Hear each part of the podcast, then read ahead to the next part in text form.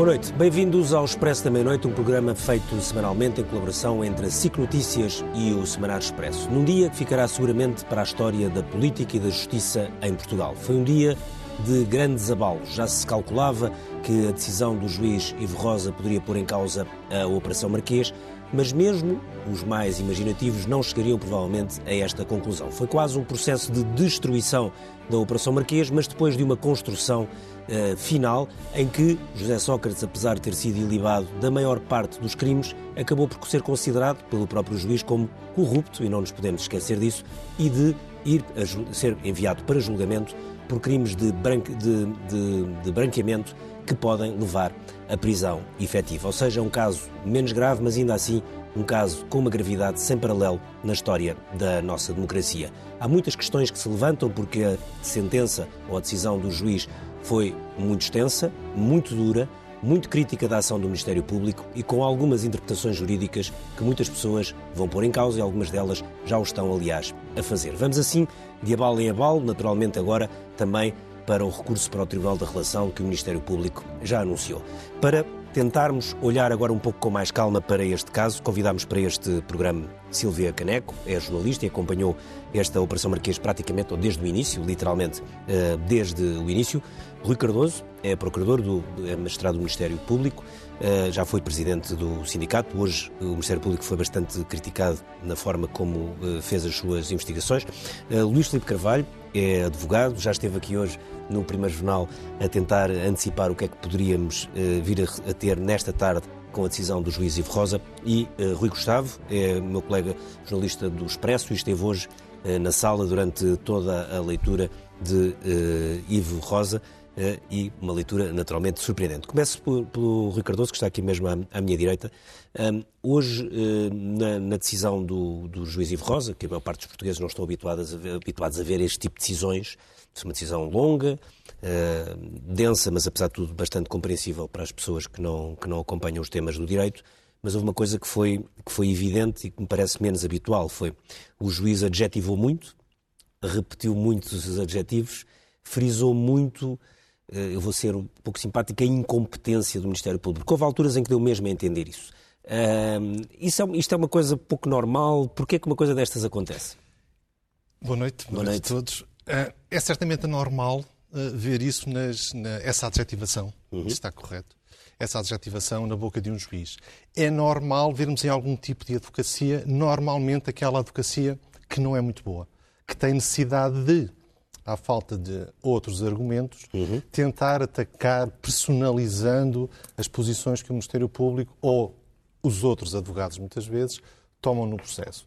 Não é normal se incomodará os meus colegas, estou certo, estou certo que não. Há vozes deste tipo, melhor, com palavras deste género, que se calhar uh, uh, não mancham quem, a quem são dirigidas, mancham talvez quem as profere. Agora, os meus colegas certamente que estão completamente tranquilos com a posição que tomaram, com o trabalho que fizeram, e a posição só pode ser essa. De quando o Ministério Público faz aquilo que deve fazer, de acordo com a lei, tentando cumprir fielmente o, aquilo que a Constituição e a lei esperam de nós. Ainda que saibamos que os processos são realidades muito vivas, mutáveis, uhum. complexas, que podem ter diferentes momentos, com diferentes perspectivas, o que pode parecer incompreensível para o cidadão não é tão incompreensível para quem está dentro. Apesar de tudo isso, ainda que sintam nesta altura, acredito que sim, alguma frustração, não mais do que isso terão a sua convicção e tudo farão para continuar a lutar pela realização de justiça, da justiça neste caso, como normalmente lutam, de acordo com a lei, em todos os casos. Hum, quando usou, o, juiz usou ali muitas vezes a, a expressão uh, prescrição, que muito, muitos crimes teriam prescrito. Uh, aí já não, claro que há sempre alguma margem de interpretação na questão das prescrições, mas uh, olhando para aquilo, eu estava a assistir e estamos a dizer assim, bem, mas se isto tudo está prescrito, quer dizer, como é que é possível, então mas o Ministério Público não sabia o que estava a fazer? O Ministério Público, todos os juízes, e foram algumas dezenas que ao longo deste processo, em muitos recursos Tribunal da Relação, houve, há habeas corpus no Supremo Tribunal de Justiça, isso. Houve muitos. Uh, o jornal, um jornal hoje tem na sua capa que foram cento e qualquer coisa, não contei. Um, isso terá passado despercebido a todos não podendo estar, não quero fazê-lo nem há necessidade disso, estar a comentar diretamente sim, sim, sim. A, a, essa a decisão, comento a questão jurídica, que é uma questão muito interessante. Tudo isto assenta numa posição, essas prescrições, quanto ao crime de corrupção e, e, e à natureza desse crime de corrupção. Este é um entendimento que tem defensores, há outros defensores. Há jurisprudência nos dois sentidos. Há um acórdão do Tribunal Constitucional de 2019 que vai neste que é sentido. É posterior pelo à menos, pelo menos assim. Há outras posições. Eu posso dizer que esta semana, por exemplo, por acaso ou não, li uh, um artigo interessantíssimo de um professor de Coimbra, num artigo que está em vias de publicação, numa obra de que eu serei co-editor, que defende precisamente o contrário, com argumentos, em meu entender, O que estamos a falar é do início ou do, a partir de onde é que se conta o tempo da e prescrição. Esta, e esta decisão, eu estava a ouvi-la no, no, momento, depois de ter acabado de trabalhar, em que a comecei a ouvir, e era uma decisão, ou melhor, uma questão jurídica que exemplifica bem o que esse professor de Coimbra bem demonstra no seu artigo, o paradoxo da posição, que é dizer que será incompreensível para qualquer cidadão razoável, que é considerar que o crime de corrupção, o que é verdade, se consuma logo no momento em que é feita a oferta, que pode acontecer num momento, por exemplo, em certa data, alguém diz a um funcionário: se me aprovar este licenciamento, dou-lhe um milhão de euros. O crime está consumado. Uhum. Mas depois uh, o funcionário diz: vou pensar, ainda não cometeu o crime. Um ano depois diz: aquilo que me propôs há um ano, aceito. Comete o, o crime de corrupção passiva ao funcionário naquele momento. E a questão é a partir de onde pagamento, é que começa... O pagamento depois do milhão de euros, como é que será feito? Para não dar nas vistas, durante 5 anos, 50 mil euros de cada vez, e o funcionário vai, ser, vai sendo comprado às prestações durante 5 anos. Qual é o momento da prescrição? Há quem entenda que é o momento em que o crime inicial se consumou. É contado a partir daí.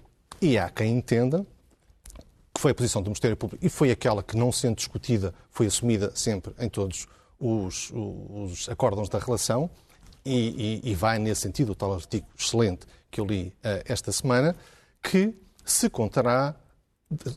Há, há sempre uma. Uh, um novo termo inicial do prazo de contagem. Ou seja, cada, cada compra, porque é uma compra, e esse ato em si é típico. E cada compra conta um novo, é, é, como se o contador o fosse posto a zero. começa a contar daquela... daquela daquele, Foi a tese que o Ministério Público levou. Daquele momento. Só que o Ivo Rosa diz que o Tribunal Constitucional é diz que não, que é desde o primeiro. primeiro. Começou é no primeiro, no ato, é do, no ato inicial. É uma questão de direito interessantíssima, muito discutível, é, ou melhor, muito discutida em Portugal, em que alguns países na Alemanha, que inspira muito Portugal, na Itália, não é questão, é absolutamente pacífico, que não é assim, que é da outra forma, porque em cada ato de compra do funcionário às prestações, ou seja, cada pagamento em que ele está a ser comprado, há uma ofensa àquilo que se quer proteger, à integridade da claro. atuação do Estado. Sim, é fácil perceber as há, duas Há confiança posições. pública que se deve ter naquele momento. Há um renovar da ilicitude da conduta das duas partes, de quem compra e de quem é comprado.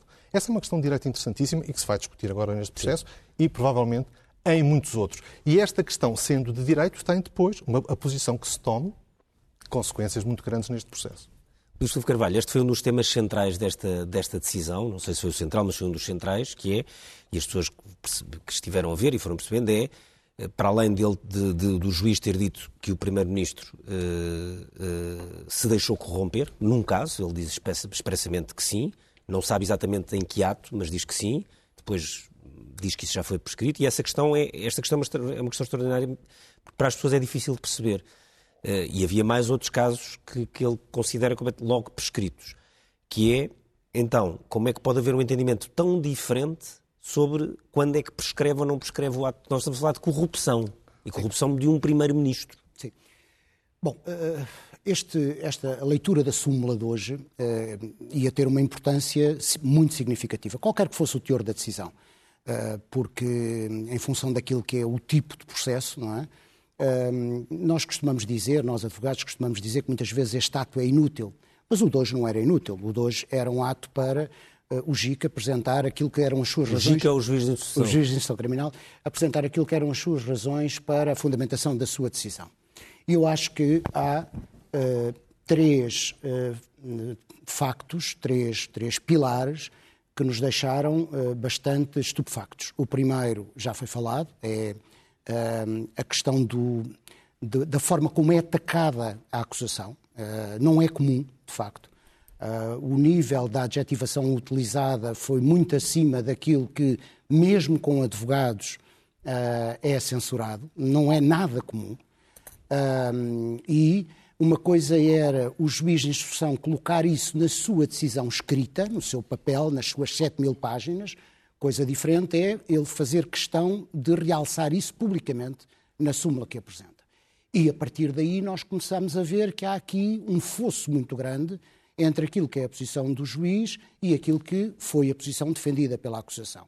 E esse fosso depois foi-se cavando à medida em que a decisão ia sendo uh, explicada. Há aqui uma segunda questão que tem a ver com o próprio conteúdo da decisão, porque aquilo que ouvimos pareceu ser uma súmula de uma decisão uh, uh, de primeira instância e não de uma decisão de, de um juiz de instrução, não é? porque o nível de detalhe a que se desceu foi um nível muito pormenorizado, muito pormenorizado, quando se invocam testemunhas, quando se aprecia na súmula, estamos a falar na súmula, aquilo que pode ser a, a, validade de um testemunho versus a validade de outro testemunho, estamos a olhar para um conteúdo da decisão eh, nesta perspectiva. E quando nós olhamos para aquilo que foram as declarações 48 horas antes do Presidente do Supremo, dizendo uh, que a decisão instrutória não pode ser um pré-julgamento, então ficamos alertados e ficamos muito baralhados. Uhum. Muito baralhados. Primeiro, falámos nisso hoje às 13 horas, Primeiro, não se entende muito bem o momento daquelas declarações do Presidente do Supremo, que também é Presidente do Conselho Superior de Magistratura. E depois do que vimos hoje, eh, percebemos que há aqui um problema qualquer dentro do sistema judicial. Porque esta decisão, claramente no seu conteúdo, ao fim daquele momento, e penso que estamos de acordo nisso, é mais uma decisão de primeira instância do que uma decisão instrutória, sabendo nós quais são os conteúdos de uma e de outra. Depois, a terceira coisa é que a própria decisão tem uh, alguns pontos naquilo, enfim, eu não conheço o processo e penso que nenhum de nós conhece o processo com o nível mínimo uh, que nos permita dizer isso. Ouvimos hoje aquilo que foi exposto na súmula, não é? E a decisão em si parece que tem ali pontos menos fortes e pontos que nos abalam também um pouco, não é? Uh, está de acordo comigo?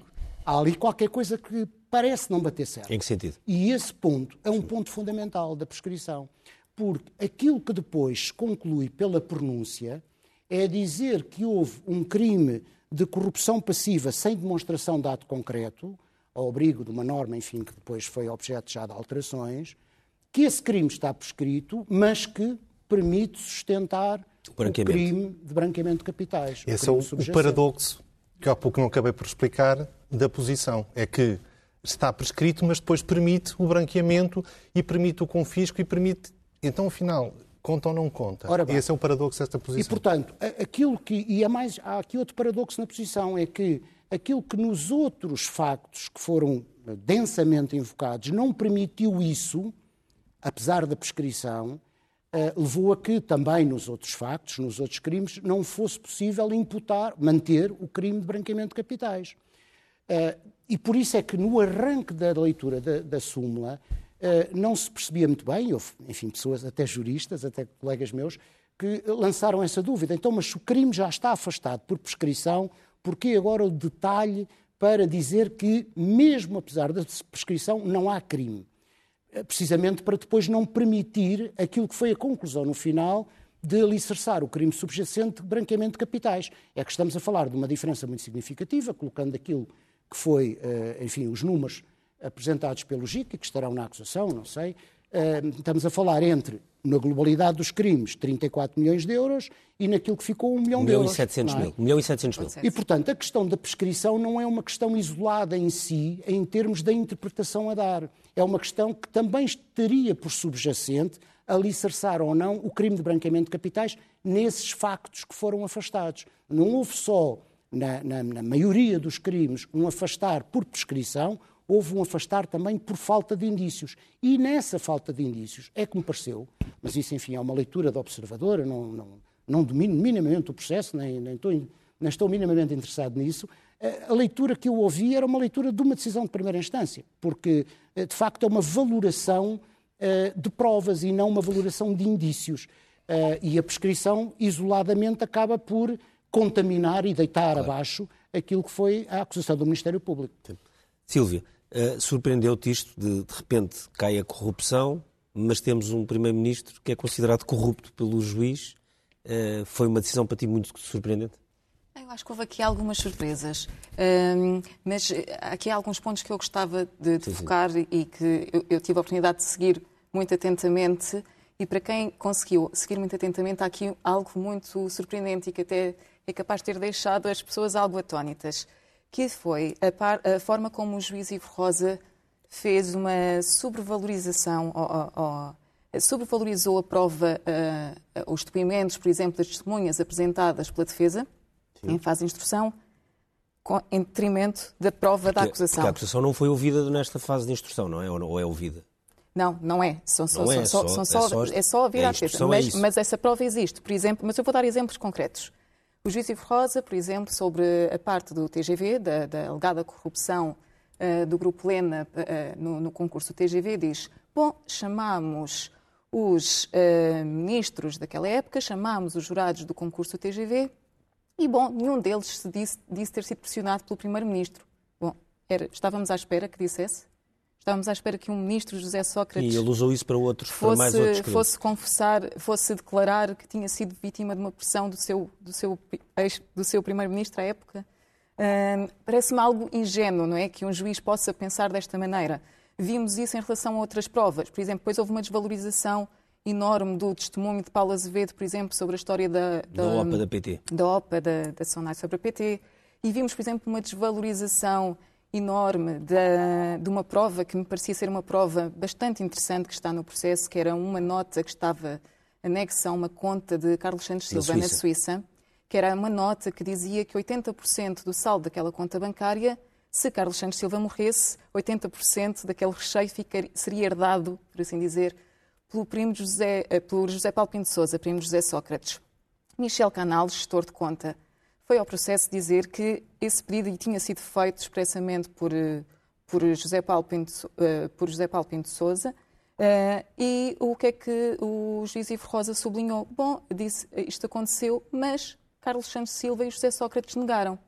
Estávamos à espera que fossem, que fossem dizer que sim. Ou seja, é um nível de alguma ingenuidade que, um, que, não, que não é fácil de entender. Eu não creio que as pessoas em casa consigam entender esta sobrevalorização uh, de ninguém está à espera que um arguído vá, que vá dizer que, que, isto, que isto aconteceu.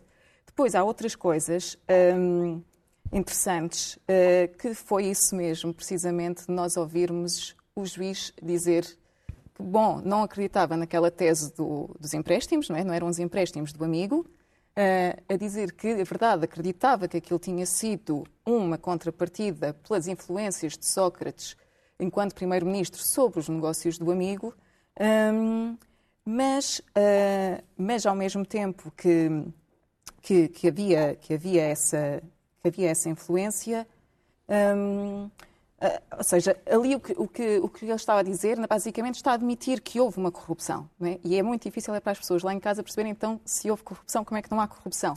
Mas, por outro lado, é importante frisar isto. Se aqueles mesmos factos tivessem sido julgados hoje, uh, hoje, portanto, não, ou seja, ou se tivessem sido praticados hoje e não em 2006, e tivessem sido julgados daqui a cinco anos, José Sócrates muito provavelmente saía acusado de recebimento indevido de vantagem que era um crime que não existia naquela época.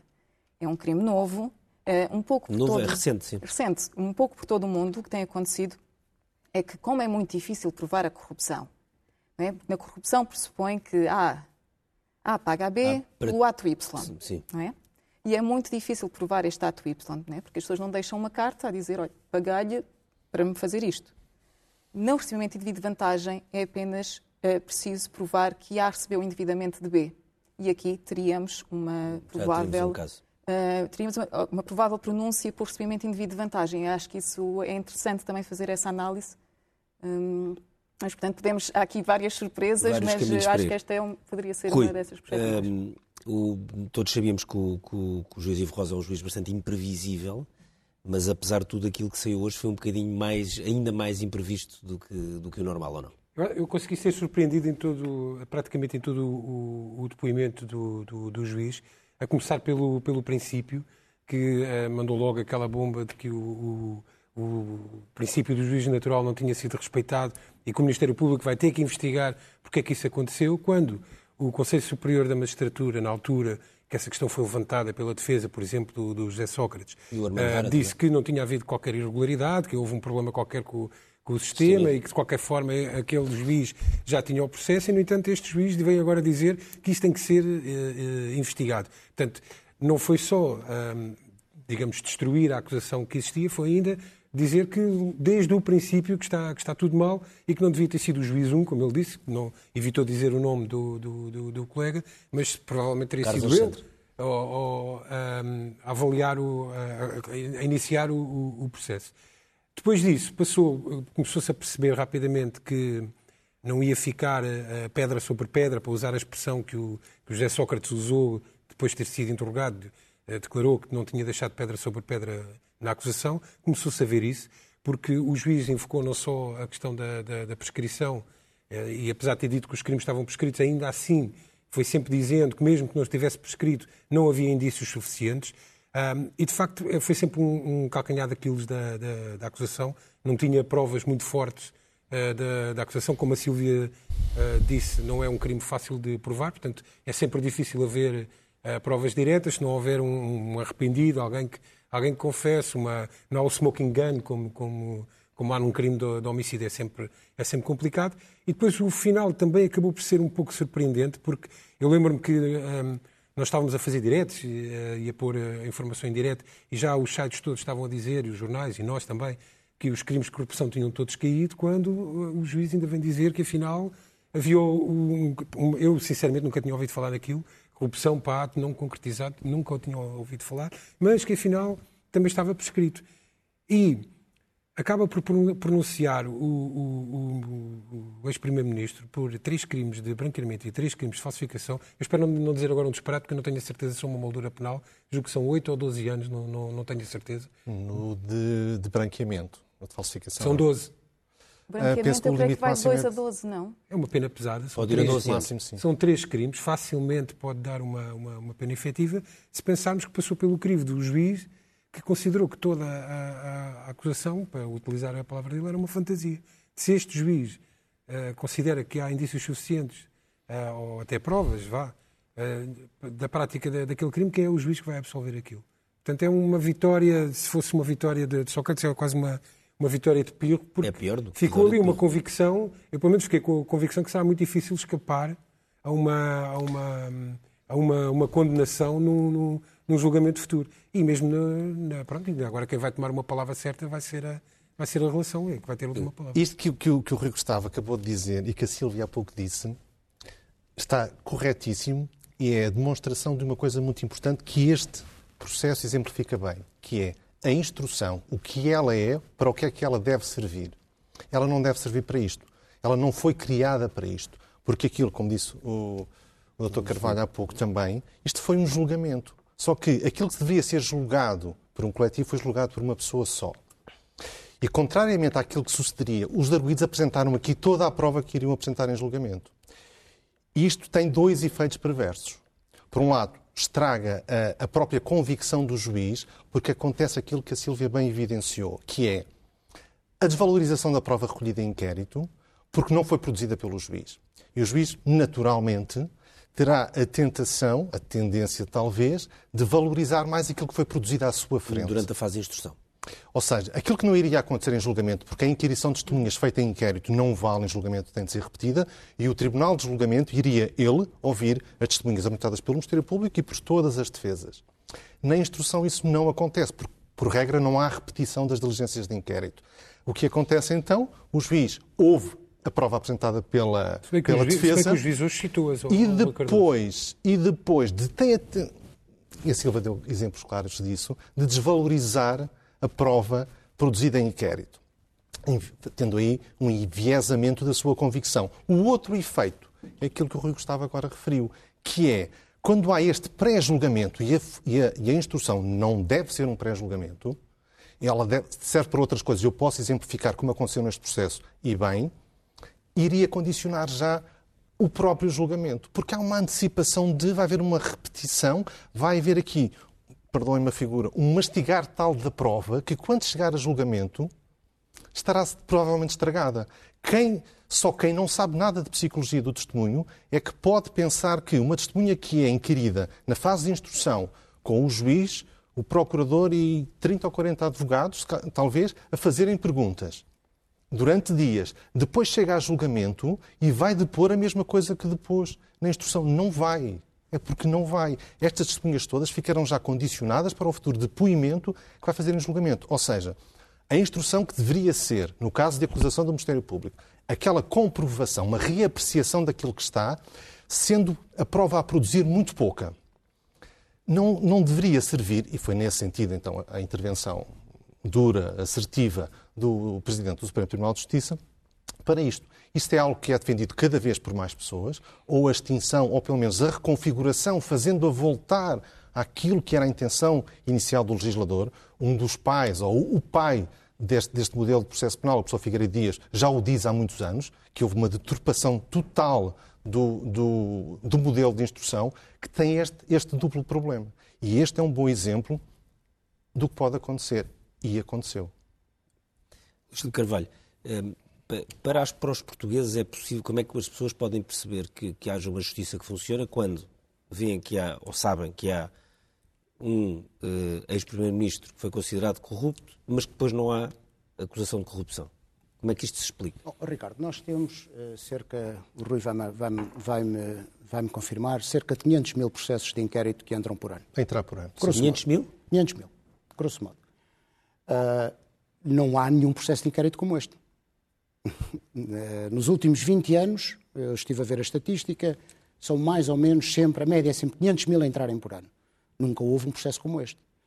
E, portanto, aquilo que a comunidade deve acreditar é que, perante uh, a natureza deste processo, na forma como ele nasce, quer a partir do momento em que é aberto o inquérito, quer naquele momento mais crítico das PAs, de, dos processos administrativos, um, que o Ministério Público está devidamente blindado e sustentado naquilo que vai conduzindo em termos de investigação até chegar à acusação. Claro que neste percurso pode haver sempre qualquer coisa que falhe, não é? E, e pode haver alguns crimes que caiam no, até na fase de instrução ou na fase de julgamento. Mas aquilo que nós todos queremos acreditar é que da parte do Ministério Público há essa sustentação científica, técnica, jurídica, factual, de que as coisas vão correr bem. Porque se nós não acreditarmos nisso, ou deixarmos de acreditar nisso, uhum. e este processo, nós corremos esse risco, claro. é? porque vai ser isso que vai acontecer nos próximos dias, nós podemos estar a colocar em causa o Estado de Direito. Basicamente é isto, não é? Porque uh, o único órgão que tem poderes para investigar é o Ministério Público. Aquilo que foi a convicção criada até à acusação, foi base, é a minha leitura, foi basicamente isto. Para haver esta acusação, é porque o Ministério Público, com a equipa que teve e com as 4 mil páginas da, da acusação, teve aqui, encontrou aqui matéria factual que permite avançar com uma acusação destas, tão relevante em função das pessoas, dos valores, dos factos, dos crimes. Bom, e aquilo que nós ouvimos hoje foi uma demolição completa disto.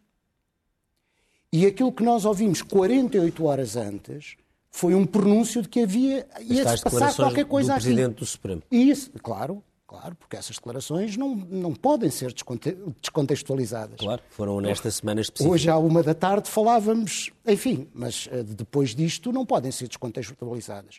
Portanto, a questão não está tanto naquilo que pode estar em causa neste processo, porque nós, felizmente, eh, como Estado de Direito, temos válvulas escapatórias, teremos recurso, mas é o que, o que é que se está a passar dentro da Justiça. É, quando, quando nós temos o Presidente do Supremo a, a fazer uma crítica direta aos pré-julgamentos em instrução e a, a, a anunciar que vai propor a extinção da instrução e a reformulação do TICão, do Tribunal Central de Instrução Criminal, eh, eh, nós ficamos baralhados 48 horas antes, não é? E depois disto, com o ataque violento feito à acusação, eh, pensamos, bom, só, há aqui, só pode haver aqui um problema. E, para mim, aquilo que vai gerar mais conflito com o sistema judicial da parte da comunidade é exatamente isto. Quer dizer, não se foram factos criados por advogados, nem pela comunicação social, nem pelas partes. As partes defenderam-se, exerceram o seu direito de defesa. São factos dentro do sistema. Dentro do sistema. E são factos que nos deixam bastante eh, preocupados e alertados, não é? E como é que agora vamos sair disto? Não vai bastar uh, haver aqui uma atenuação numa saída de uma eventual, em sede de recurso, reposição de alguns dos crimes que caíram. Não, porque a, a mancha já cá está. Aliás, independentemente do que seja a decisão em sede de recurso, eh, essa mancha não é ultrapassável, ou para um lado ou para o sim, outro. O que, se passa, é? o que se passou hoje não vai ser esquecido. Eh, o que se passou hoje é o que se passou há 48 horas atrás. Sim. Eh, e, portanto, independentemente da, da, da, da forma que vier a ser encontrada, quer para a instrução, quer para o TICão, para resolver lá aquele problema que, enfim, eu hoje disse que, a partir das declarações do Presidente do Supremo, é uma fratura exposta, não é? É uma fratura exposta, era uma fratura que começou em surdina, depois passou a ser entre, entre ambos, entre o GIC1 e o GIC2, e agora é uma fratura exposta, claramente exposta. E nós temos aqui um problema sério no sistema judicial. E é um problema que eh, não é só na fase de uma decisão provisória, a decisão de instrução, não é isso. É um problema que acompanha a fase da investigação na defesa dos direitos, liberdades e garantias, porque tem a intervenção do GIC. E, nesse sentido, cria-se aqui uma interrogação de o que é que se está a passar. Claro, isso é um hum, hum, Silvia, esta questão desta fulanização, entre aspas, quer dizer, a justiça é feita por pessoas, como é óbvio, uhum. mas há aqui esta questão que nós temos comentado ao longo do dia, que é eh, quando vai parar às mãos do, Carlos, do juiz Carlos Alexandre, achamos que pode ter um caminho, quando vai parar às mãos do juiz Ivo Rosa, já achamos que pode ter outro caminho, depois quando dizemos que o Ministério Público vai recorrer para o Tribunal de Relação, já temos a estatística de qual é o grau de probabilidade do Tribunal de Relação dar razão ao Ministério Público, que normalmente dá bastante Mas razão. São só dois juízes, não é? Aí são 30 ou 40. Mas há um, já apesar de tudo, há uma dois. grande tradição. Também há uns que já têm assim uma, uma tendência... Isto, isto, isto é normal? É sim, é feita por, é, a justiça, a justiça é, feita por, pessoas, pessoas claro. uh, e o direito não é uma ciência exata, não é? Portanto, nós brinca Não, mas há uma questão que é, muita gente diz que o juiz Ivo Rosa desvaloriza propositadamente aquilo que ele já sabe que é normalmente a jurisprudência dos tribunais superiores. Temos ali duas posições muito antagónicas. É, é esse o problema que tem sido muito debatido não é, nos últimos dias, é que naquele tribunal temos duas pessoas que pensam de maneira muito diferente. Podemos discutir, eventualmente, se, se seria diferente se tivéssemos lá uma terceira ou uma quarta pessoa porque poderíamos eventualmente ter uma terceira Já pessoa. A estar, não foi? Que, sim, mas poderíamos ter uma terceira pessoa que pensasse exatamente, por exemplo, como, como o juiz Carlos Alexandre e uma quarta pessoa que pensasse exatamente como o juiz Ivo Rosa e, portanto, teríamos o mesmo problema. Uh, agora, se calhar devíamos discutir se nós sistematicamente vemos estas decisões do juiz Ivo Rosa uh, refutadas pelo Tribunal da Relação de Lisboa, devíamos discutir se elas estão a ser refutadas porquê. Uh, elas não estão bem feitas, um, têm vícios, uh, estão mal formuladas do ponto de vista do direito, deviam ser avaliadas, devíamos avaliar os juízes não só pela sua produtividade, mas também pela qualidade das suas decisões. É possível medir essa qualidade? não sei se também deveríamos abrir essa discussão.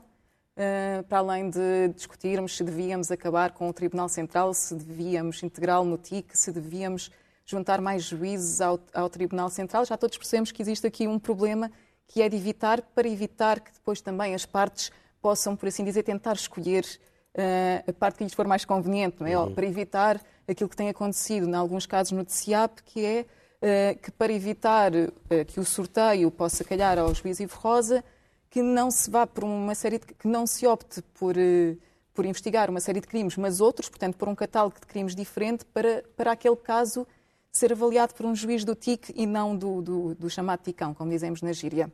Acho que há aqui uh, portas abertas para, para, discutirmos, para discutirmos muita coisa, não é? Rui, com base no que tu, na experiência que tens, embora o dia de hoje foi um dia que nos mostrou que a experiência se calhar não adianta muito porque pode aparecer uma coisa completamente diferente, agora com o recurso do Tribunal do, do Ministério Público para o Tribunal da Relação, eh, dirias que o caso vai voltar a ser o que era? Depende um bocado também do, do juiz que irá, que irá apreciar, porque hum, a verdade que em Na relação é só um juiz ou só... Normalmente há um, há um que é o juiz relator e depois há outro... São, são dois e há o presidente da secção que preside, mas só intervém em caso de, de empate. De, haver... de empate e não está de acordo, desempatar, sim. Uh, mas é Se aquela, não acordam, será de dois. Aquela máxima de cada cabeça a sua sentença também se aplica ao, ao juiz e vai depender um bocado também do, do juiz que, que, for, que for apreciar pelo. Mas a relação é que vai decidir pelo... o que é que vai ou não vai atribuir. Uh, Sim, a, a, palavra final, por assim dizer, vai ser da, da relação, não é do, não, é, não é do juiz, uma vez que vão ser eles a decidir quem é que vai a julgamento e por crimes. Eles podem fazer uma reversão total do, do, do que aconteceu agora e voltar tudo a. Ou até podem fazer àquela... um meio caminho. Porque é que o Rui pode, pode não ser possível, porque esta decisão tem, uh, tem separações de processos e o, o recurso não tem efeito suspensivo, ou seja, ela produz os seus efeitos, a separação, os processos vão ser separados já. Quando aquilo que é para separar. Processo, há as coisas que ele que separou. separou. Daqui vão nascer outros processos, vão ser julgados noutros processos. E, em abstrato, até pode ser que aquele julgamento, como não esta decisão não tem efeito suspensivo, os processos vão continuar a tramitação. Os julgamentos nesses processos podem ocorrer entretanto. Okay. Se estiverem depois de, da decisão da relação, que, como será previsível só, recursos, Mas respostas, é instrução, uma decisão... subida não sei. As relações têm tempo de decisão muito rápidos, mas num processo desta dimensão não haverá milagres, certamente. O João Perna vai ser julgado só pela posse de arma, é um julgamento rápido, de certeza. Ah, caindo o resto, é naturalmente um crime que não tem conexão com tudo, com tudo mais. Integrado com tudo, poderia ter, pelo menos, uma conexão subjetiva do artigo 25 do Código de Processo Penal. Agora, as outras situações que têm a ligação, quando cai o elemento unificador de tudo, elas em si não têm. Se a relação vier a introduzir esse novo elemento identificador, aquela pessoa que unia tudo mais, poderá, sendo procedente o recurso, naturalmente, poderá ou não ser possível reagrupar e fazer, mas poderá não ser possível já, se já estiverem julgados. Se, se... Okay, o, que está, o que está aqui a dizer é que, portanto, que a decisão do juiz Ivo Rosa, a, decisão como, a maneira como fez, a decisão e, a, e esta, eh, enfim, partiu uh, o processo de certa forma, pode implicar que, no limite, pode nunca haver uma reversão total do caso, porque Sim, já não é materialmente possível de fazer. É como se eu agora deixasse cair o copo e o partisse. Alguns pedaços grandes poderia, outros talvez não fosse já possível eh, colar, até porque alguns poderiam ter ido para o lixo, ou seja, aqui no caso poderiam ter sido já julgados, e naturalmente estando julgados, estariam julgados. Porque esta decisão, melhor, este recurso não tem efeito suspensivo. Sim, o resto Esta decisão produz todos os seus efeitos. Ou seja, aquilo que foi pronunciado foi pronunciado, o que não foi consta eh, como não, como não tendo sido, ainda que o Ministério Público recorra também da separação, também Mas, não tem efeito suspensivo. Rui, nestas coisas que foram partidas, alguma é absolutamente central para o processo? A relação com o Ricardo Salgado, logo para começar, não é? Sim. Que era um dos principais casos de, de corrupção, era o maior volume de, de dinheiro e caiu tudo. Portanto, o, Sim, mas Ricardo... isso caiu pode, pode o Tribunal da Relação voltar a meter. Mas é, é como o Ricardo estava a dizer, se, se, se, entretanto começar a ser julgado e se o Ricardo Salgado for julgado pelo crime de branqueamento no, no no, nenhum desses processos que resultam, perdão, Rui. Não pode ser julgado outra vez, não é? Resultam ah, dessas certidões, okay, nenhum deles é urgente. Não tem preso, não tem está a dizer então, para ver, se eu percebo, seja... para ver se eu percebo estas pessoas. No limite, se por acaso avança, pode avançar o julgamento do José Sócrates pelo branqueamento. Sim, sim. Ok, portanto, a não, não é que isto, ser que isto, então, o Tribunal considere eu hoje já tive, façam, hoje já tive choques suficientes para e façam, mais uns até à meia-noite. Algum... Portanto, o que me está a dizer é que, no limite, imaginemos... Ricardo, podia, um aspecto podia haver um que é julgamento... para isto Hã? e que nós não podemos desconsiderar. José Sócrates ou outro arguído pronunciado pode recorrer... Uh... Não pode recorrer a isto. Não, porque agora teria que ver, eu não li naturalmente a decisão, talvez sim, talvez não, porque se ela é igual à, à, à acusação do Ministério Público, não. Agora, se houve ali algum tipo de alteração que pode resultar da amputação de alguns factos. Também podem recorrer. Ui. O recurso não é possível quando o juiz pronuncia nos mesmos tempos que o Ministério Público acusou esta pronúncia amputada. E há aqui algumas coisas que me fazem até ter algumas dúvidas sobre Sim, os factos que subsistem. Mas no limite podíamos é? ter uma situação que é já Sócrates ser julgado por, por, estes três crimes de branqueamento e de falsificação num, num processo Sim. que corria Sim. daqui por uns dois meses, ou três, ou quatro, ou cinco, hum. sei, num, num, num tribunal qualquer, e de repente se o Tribunal da Relação dissesse não, afinal isto que hoje foi decidido está errado, voltava para trás e já não conseguia montar, voltar a montar. Acho que não poderia ser julgado duas vezes pelos mesmos factos. Sim, pois. acho que isso aí já não poderia. É uma questão jurídica interessante, mas parece que não seria possível. Luís de Carvalho, isso então aí seria. Ou seria ou será? Eu não sei, eu não sei bem o Tribunal de Julgamento desse outro processo, faça, espera no agendamento, aguarde um recurso por... não é? Pode ser que não, não, não inicie o julgamento. O não tem efeito suspensivo, em rigor. Mas não se pode aplicar? O quê? não se pode aplicar esse efeito suspensivo, não, considerando da lei. que... Isso, o efeito suspensivo ou devolutivo resulta diretamente Luís Carvalho, isso pode acontecer? Este, tipo, isto, é, pode, isto é uma situação, esta, esta eu nunca tinha pensado. Pode. Eu confesso que também fiquei surpreendido com essa ponta final da súmula, com a autonomização dos processos. Um, porque, evidentemente, que num caso de um crime que não tem nada a ver com o resto, como aquele que o Rui Gustavo há pouco referiu, não é? a arma, compreende-se. Nos outros é mais difícil perceber, até porque a própria acusação está, enfim, edificou-se em redor de tudo, não é? E, portanto, a autonomização dos processos foi, foi uma surpresa, a surpresa final. E em feito recurso pode acontecer isso uh, perfeitamente. Agora, também pode ser em tese, e estamos a falar em tese, puramente em tese, pode ser possível juntar os cacos do copo relativamente ao que não foi pronunciado agora. Não é? E então isso levaria a que houvesse, quanto a esses factos, um novo processo. Mas vão surgir dificuldades técnicas uh, substanciais, porque a autonomização do processo leva a isso num processo que nasceu uh, desta forma na, na, visão da acusação. E até aí há uma, há uma visão muito diferente entre aquilo que foi a decisão do juiz de instrução e a visão da acusação.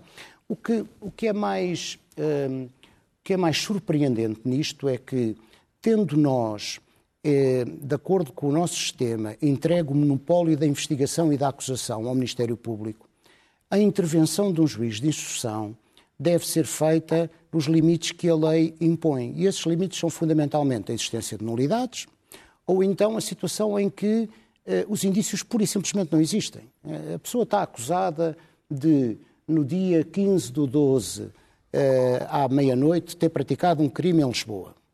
E a pessoa vem demonstrar que naquele dia, eh, vem demonstrar em sede de instrução, porque, enfim, na, na fase de inquérito ou não foi ouvida ou não teve possibilidade de mostrar isso, veio demonstrar que nesse dia estava em Taiwan. E, a instrução está para isso, em que os indícios carreados pelo Ministério Público são pura e simplesmente afastados com uma prova concludente hum, da defesa hum, que é apresentada em sede de instrução, ou então com as nulidades.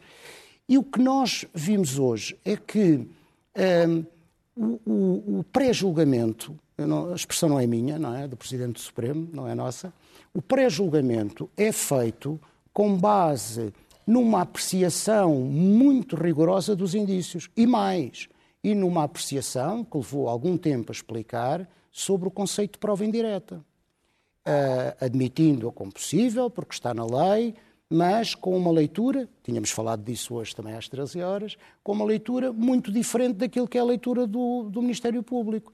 E o fosso que eu falei há pouco é um fosso que é ainda mais adensado por isto, que é, parece que nós temos duas velocidades no sistema judicial, no sistema judiciário e, uh, criminal, e, e, e, há que esclarecer isto rapidamente, porque de facto cria-se aqui uma, uma, uma, uma incerteza, uh, que é uma incerteza relevante pela, pela, pela, enfim, pela publicidade, pelo impacto uh, deste processo, mas que depois se vai alargar a qualquer outro processo, não é?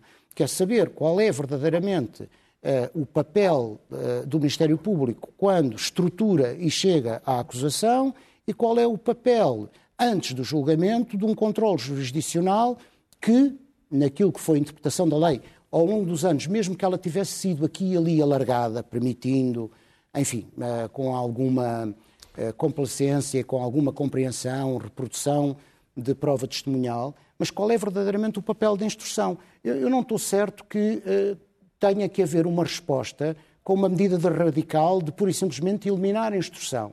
Agora, estou certo uma coisa: há aqui um encadeamento entre declarações públicas e a decisão de hoje que parece que eh, já se antevia, ou que alguém antevia, que isto poderia vir a acontecer. E, antevendo, eh, isto hum, que aconteceu hoje não é irrelevante, é uma coisa altamente relevante para o interior do sistema uh, judiciário. Eu penso que as declarações, não querendo adivinhar a intenção do Sr. Presidente do Supremo, não têm a ver com o conteúdo da decisão, têm a ver com a demora da fase processual. Por isso é que o Código de Processo Penal prevê como prazo para a instrução quatro meses no máximo, ou, se houver preso, dois. Porque a finalidade era. Como é que se faz a instrução de um processo destes em quatro meses? Ricardo, a questão é porque, é que instrução, claro. Porque não é um pré-julgamento. Há pouco dizia que havia um bom exemplo de para o que serve a instrução. Eu não sei se tem razão ou não, não é isso que está em causa, mas ouvi há pouco o Dr. José António Barreiros a dizer que o que nós questionámos uh, com os seus arguídos era está, um bom se era uh, ele não era funcionário. E para cometer um crime de corrupção tem de ter os, a qualidade de funcionário nos termos definidos nas diferentes alíneas e números muito velhos, muito desconexos, cheios de lacunas mas é o que está na lei, do artigo 386. Isso é uma questão Isso era algo que se pode, é uma questão de é instrução, que se discutia na tal discussão é? oral é do debate, que é, uma questão, que é uma questão de argumentação. Porque a instrução não pode ser o pré-julgamento, não é para uh, uh, os arguídos, não é o momento de apresentarem a prova que poderiam apresentar em julgamento.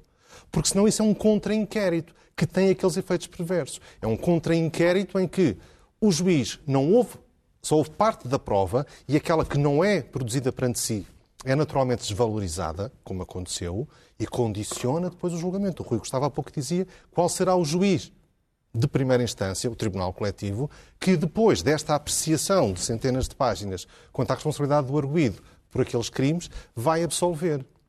Ele poderá naturalmente absolver, mas a instrução não está a fazer a sua função. E, depois tem o efeito perverso de demorar, não sei quantos anos demorou. Dois anos e é algo que meses. não deve acontecer. E sete meses, creio eu. É algo que não deve acontecer. Tal como não deve acontecer a demora do inquérito, aquilo que não deve acontecer nada disso. Isso aí temos todos de refletir e todos que fazer mais. Foi, foi tudo Alguma coisa depende de nós, juízes, procuradores, procuradores, juízes, uh, no inquérito naturalmente mais os procuradores, mas também muito não depende de nós. Mas isso é algo que nos deve sempre preocupar. Rui, apesar de tudo, se, imaginemos que o caso fechava assim. Uh, o, o, o, branqueamento de capitais, como tu disseste, é um crime grave. Ou seja, uh, José Sócrates, uh, no limite, pode ser condenado num julgamento só por só o só é porque faz Sim, são seis crimes e, e, não deixa de ser um crime grave que são crimes cometidos enquanto era primeiro-ministro. Hoje o, o Ivo Rosa usou uma expressão que foi que ele tinha aceitado mercadejar o cargo de, de primeiro-ministro. Não é uma não é uma, não é, não é uma classificação que algum governante gostaria de ter. Ele, ele disse, uh, portanto, usou isso já para o branqueamento de capitais e, portanto, é um... E usa a expressão compra de personalidade também. Exato, e portanto é uma, é, obviamente que é um, que é um crime grave que não, não era certamente este o desfecho que o José Sócrates desejaria. Pronto, é óbvio que ficou com muito menos crimes, que caiu o mais grave que era o da corrupção, mas vai ter que vai ter que ir o julgamento. Isso é que não há isso é que me parece que não há volta a dar. Silvia, se, se a ópera, estamos quase a terminar o programa, se a Operação Marquês terminasse nisto, uhum. eh, para ti já continuaria a ser um caso muito importante na história da justiça em Portugal? Com certeza que sim, não é? Temos aqui, se acabasse hoje. Se acabasse se assim, tivesse... acabasse não, tinha que haver um julgamento de, depois das. okay. as, não, se acabasse com as sequências imediatas da decisão de hoje. Sim, eu creio, eh, claro que sim, que seria de extrema importância. Né? Estamos a falar do caso mais importante da, da história da democracia portuguesa e estamos a falar aqui, hoje, hoje ficou claro, creio que ficou claro para toda a gente, uh, que José Sócrates cometeu, terá cometido atos graves uh, enquanto era Primeiro-Ministro. Uh, e isso é de uma gravidade. E, e, e, há uma coisa que distingue muito estes processos de outros processos anteriores que nós tivemos com políticos. É que este processo, e, e isto tem-se debatido muito porque se fala muito se Sócrates poderia regressar à vida política. Depois de uma eventual eh, decisão e favorável. Porque ele acha que é o Lula português. Exato. E eu acho que isto não tem nada a ver com o Brasil. E, e Portugal, Portugal não é o Brasil e, e, temos um sistema judicial muito diferente. E acho que há algo, há algo muito distinto neste processo, que é, neste este caso foi extremamente escrutinado.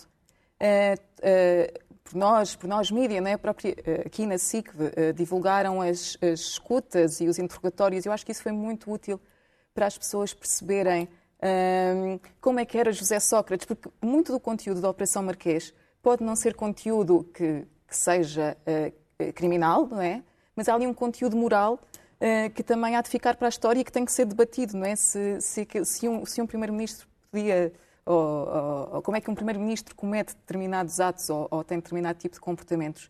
Uh, e, portanto, se acabasse hoje, uh, teria, ficaríamos certamente com, com esta lição. Depois, havia também a questão, esta questão do branqueamento. Se acabar, se eventualmente, por exemplo, a relação de Lisboa confirmar exatamente a decisão de Ivo Rosa, por exemplo, esta decisão, este julgamento por branqueamento e, e falsificação, tem uma vantagem, apesar de tudo, é que há de ser muito mais rápido. Uh, e, portanto, se calhar podremos ter condenações ou pelo menos uma decisão em tempo útil. Só com dois arguidos? Só que haverá aí uma coisa numa linha mais curiosa. há sempre que, não. É que será necessário fazer a prova do crime de corrupção. Apesar de prescrito, claro. porque se não se provar o crime subjacente, não há branqueamento. Claro. Ou seja, isso vai ser objeto do, do, da discussão em julgamento. Muita coisa para, para falarmos seguramente ainda nas próximas semanas, meses, talvez eh, anos. Eh, hoje não vamos mostrar a primeira página do Expresso, vamos mostrar o site do Expresso, onde pode já eh, ver tudo o que se passou hoje, e com este título muito bem sacado, como nós dizemos nas redações do Miquel Pereira, Sócrates, eh, liberto de mais de 20 crimes, sim, mas corrompido apesar de tudo. É um ótimo resumo do que se passou hoje. Foi um dia de abalos atrás de abalos e depois, se continuarmos, o site por aí abaixo já tem muitos artigos de opinião eh, logo ali de Claro Ferreira Alves, de Pedro Santos Guerreiro e também eh, todos os trabalhos à volta do, eh, do Henrique Monteiro também e todos os trabalhos à volta do, da Operação Marquês, neste dia que ficará seguramente na história da democracia portuguesa, depois daquilo que foram, foi o abalo em 2014 da detenção de Sócrates e depois o enorme abalo da acusação em 2017, veio agora o abalo da instrução. É a política, é a justiça, é a democracia que estão em causa, apesar de tudo ficámos a saber hoje que pela primeira vez na história de Portugal um, a Justiça considera que um Primeiro-Ministro se deixou corromper. Ficámos também a saber que muita coisa caiu pelo caminho e que há um julgamento, mas há também um recurso para o Tribunal de Relação e boa parte do que hoje ficou partido pode eventualmente ainda ser colado para a Justiça. Não sabemos, o que sabemos é que nós estaremos aqui dentro de uma semana. E já a seguir não perca o Governo Sombra.